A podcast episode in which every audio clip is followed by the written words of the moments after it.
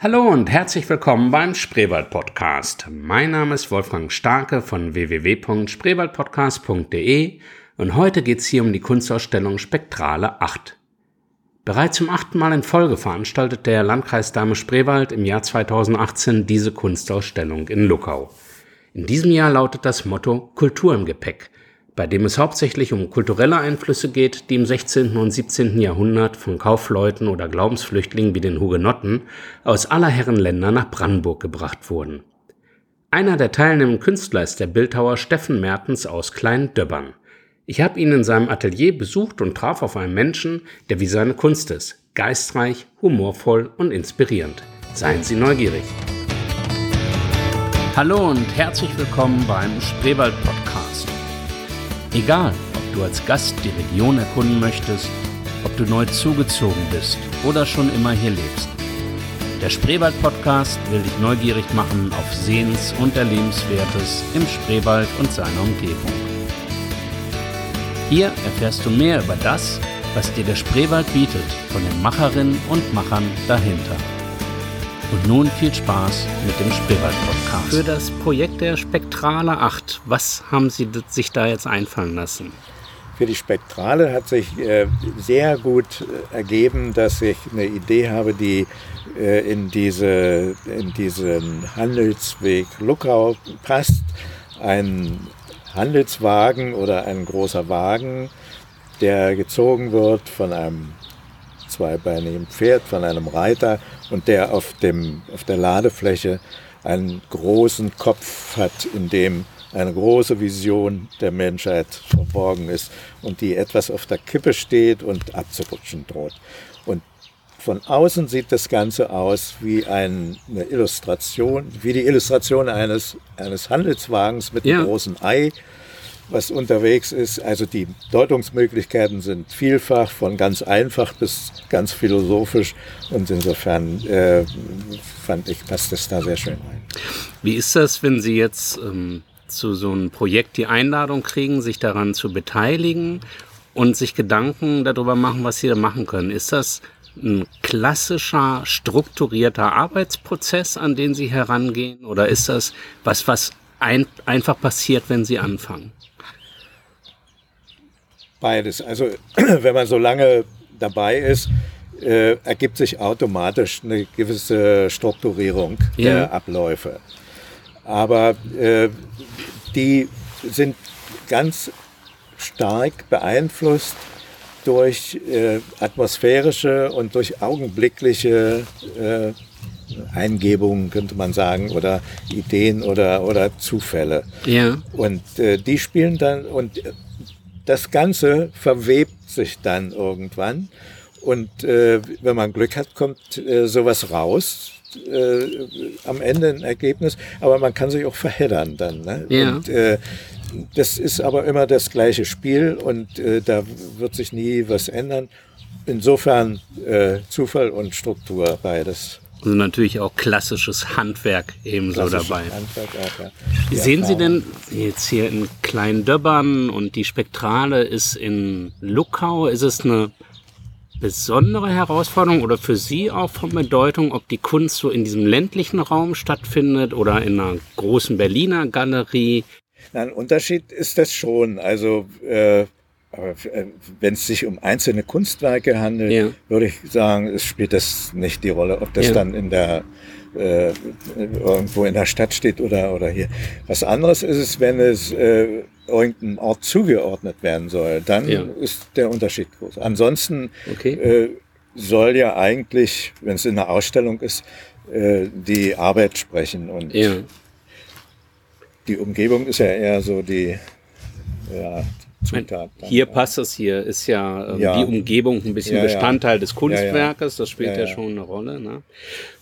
Und wenn man so Künstler ist, wird man ja auch, glaube ich, automatisch kritisiert. Egal jetzt, was für ein Künstler, ob jetzt Sänger oder, oder bildender Künstler.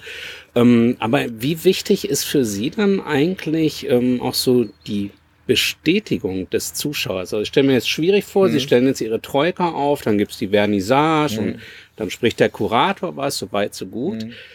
Aber jetzt auch dieses Feedback ist ja schwer für Sie zu erfahren. Wie reagieren die Lookauer, wie reagieren ja. die, die Besucher? Wie, wie wichtig ist dann aber auch so Bestätigung für Sie?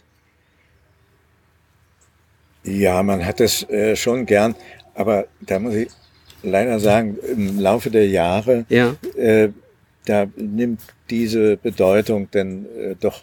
Äh, wird man gelassener? ja, man wird gelassener. Ja.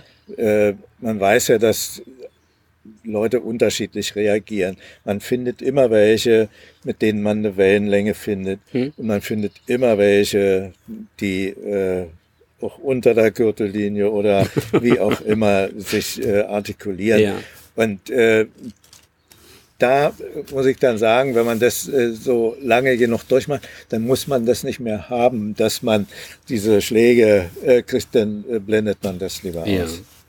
Na gut, Sie haben ja auch Ihre Erfolge und Bestätigung ja, im Laufe der Jahre aber bekommen. Ich habe, wie gesagt, ich habe da nicht so eine so eine schlechten Erfahrungen oder, ja, oder sowas, ja.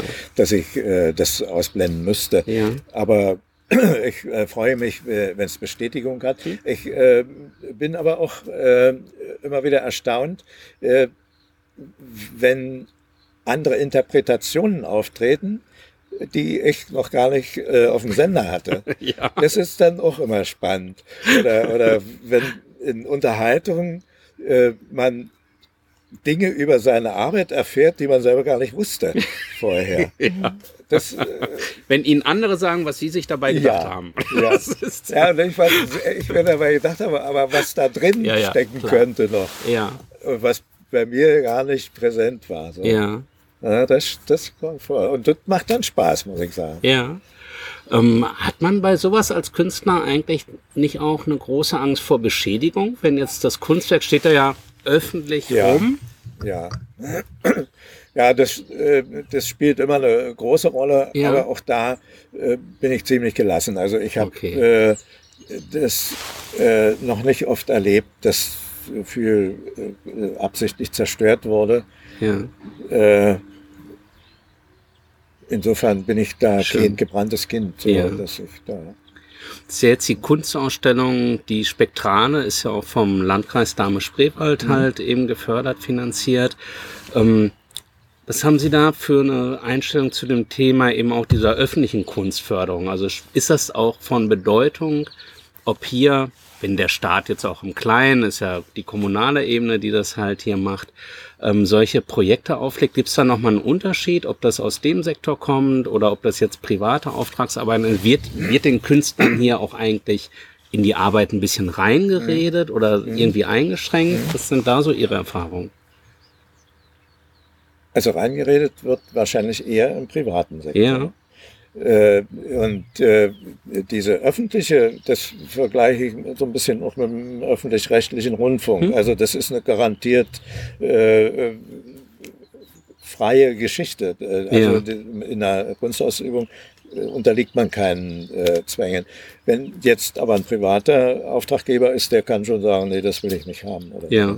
ja. Äh, und äh, wenn es jetzt nicht gegen äh, Ethik und Moral verstößt, was da im öffentlichen Raum aufgestellt wird, dann kann man im Grunde genommen äh, alles mitteilen und alles sagen. Sich frei entfalten. Ja.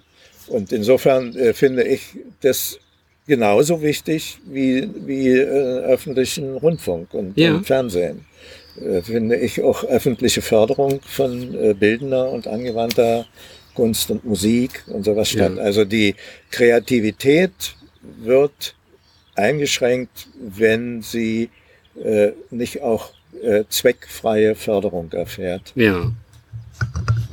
Das heißt, Sie müssen eben. Das ist wie mit in der Forschung auch. Also ja. äh, Grundlagenforschung, wenn die nicht finanziert würde, alles nur äh, auf, auf die äh, konkreten Bedürfnisse hin, ja. würde viel nicht stattfinden können. Ja. Das heißt, Sie müssen also bei, wenn Sie das Kunstwerk herstellen, eben nicht dran denken, ob es sich verkaufen lässt, wie Nein. es in der Musikindustrie von ja. mir aus ja regelmäßig ja. der Fall ist, ja. ja. Man können im öffentlichen Raum eben frei von solchen Zwängen dann agieren. Das ne? sind äh, im Grunde genommen wichtige Sachen, tatsächlich um, um, diesen, äh, um diesen kommerziellen Aspekt äh, mal so ein bisschen außen vor zu halten, denn der ist ja sowieso dominant bei uns. wenn man sich anguckt, äh, was für äh, auch in der, in der Kunst stattfindet, da ist ja doch immer auch so ein, so ein, ich will nicht sagen Diktat, aber es ist ja eine gewisse Richtung immer angegeben durch Trends, die äh, gut gehen. Ja. Und äh, alle müssen existieren. Also ja. Kunst geht nach Brot. Und dann äh, ist das klar, dass da eine Wechselwirkung stattfindet. Weil Sie gerade Trends sagten, wir hatten gerade so ein bisschen im Vorgespräch auch das Thema, dass jetzt schon äh, Spielfilme mit dem Handy entstehen und so. Welchen Einfluss hat eigentlich so diese technische Entwicklung auf Ihre Kunst? Ist die frei davon oder? Also ich, äh, mich fasziniert das. Ja. Äh, wenn, aber ich bin noch Saurier-Generation. da äh, äh, der Aufwand, den ich treiben müsste, um da up-to-date zu sein, der ja. ist so groß, äh, dass ich nie an diese Leistung herankäme, mhm. äh, die junge Leute äh, da bringen mit, im Umgang mit den technischen Medien. Deswegen lasse ich das. Vielleicht können Sie da noch mehr als Fachmann reden. Ich hatte letztens in einem anderen Interview das Randthema dass wenn wir irgendwo im Urlaub unterwegs sind, mhm. irgendwie man sich klassisch irgendwelche Denkmäler anguckt. Mhm. Ähm, Admiral Nelson oder irgendwie ja. sowas. Aber es gibt irgendwie gar keine Denkmäler mehr in der Neuzeit. Ne? Also es gibt irgendwie noch eine Großfigur, wenn ich hier an Willy Brandt, im Willy ja, Brandt-Haus ja. so denke, das ist ja. das Einzige, was mir immer noch so eingefallen ist. Warum gibt es eigentlich keine Denkmäler mehr? Haben ich Sie glaube, das hat einfach äh, mit dem äh, Zerfall des Kulturverständnisses zu tun. Ja. Äh, im Grunde genommen die Reisen, die wir machen, die finden ja immer in die Vergangenheit statt. Nach Rom, Rom lebt von der Vergangenheit. Äh, alle großen Städte, wo man hinfährt, ja. die, die haben alle historische Merkmale. Die moderne, die hat eine gewisse Uniformität erzeugt.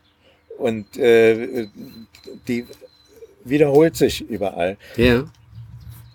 Das wird man wahrscheinlich auch erst mit einem zeitlichen Abstand feststellen, wo die Unterschiede sind. Äh, und dann das vielleicht nuancierter betrachten. Ja. Im Moment kommt es einem so vor, als äh, wenn das nicht stattfindet mit den Denkmälern ja. oder, oder, oder dass die Bauten überall die, die gleichen sind.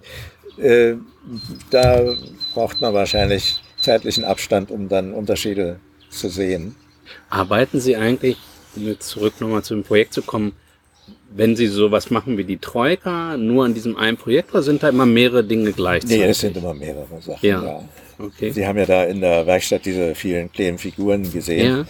Ja. Äh, das ist ein Projekt, äh, da habe ich in, in Lübbenau, in Spreewelten, äh, das hat mir unheimlichen Spaß, macht mir das.